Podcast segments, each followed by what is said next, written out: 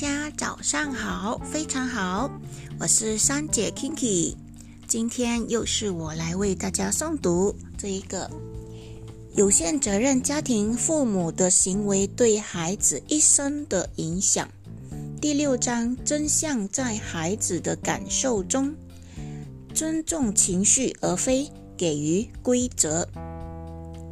别人做的正确与否，跟自己有什么感受，其实是两回事。别人没有做错，不代表孩子就不应该有不好的感受。最近有一条微博特别红，标题是“只要家长教得好，世上根本没有熊孩子”，这样的父母太赞了。文章里列举的教育方法受到了很多网友追捧。其中一个场景说的是，孩子跟妈妈去电影院，在看电影的过程中，孩子一直问问题，于是妈妈开始教育他。妈妈问：“现在是什么场合？”孩子答：“电影院。”妈妈问：“电影院是不是公共场合？”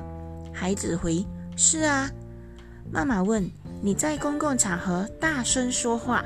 是不是会影响到别人？孩子说：“是，在公共场合影响别人的都是垃圾人。”妈妈说：“那你是不是垃圾人？”孩子说：“我不是。”妈妈，我不说话了。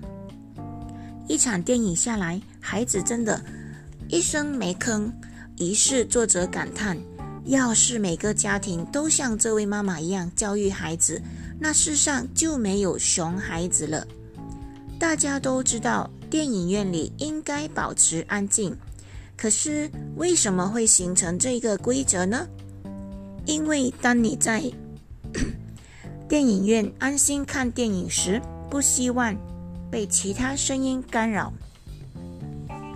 同样，别人也有这样的需求，因此形成了保持安静的公共规则。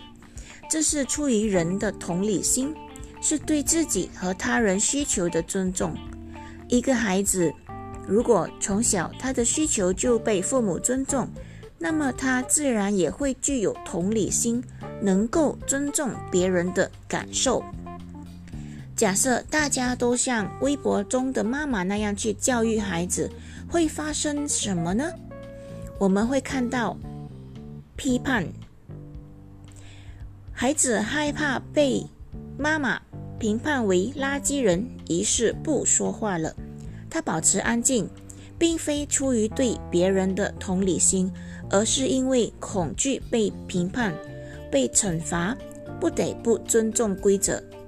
假设这个孩子处在一个没有监督的地方，没有妈妈看着，也没有被摄像头盯着，他还会遵守规则吗？